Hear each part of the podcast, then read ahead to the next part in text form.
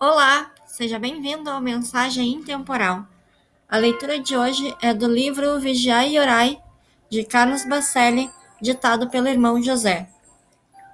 Página 87. O que tens feito? O que tens feito para transformar em obras a tua fé, para melhorar o teu relacionamento com as pessoas, para facilitar a solução dos teus problemas?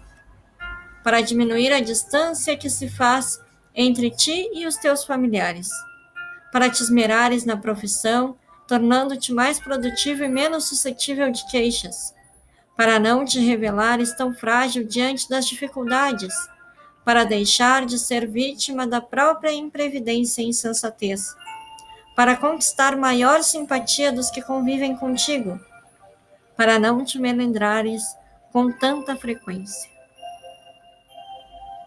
O que tens feito? Obrigada por ouvir até aqui. Tenha um ótimo dia.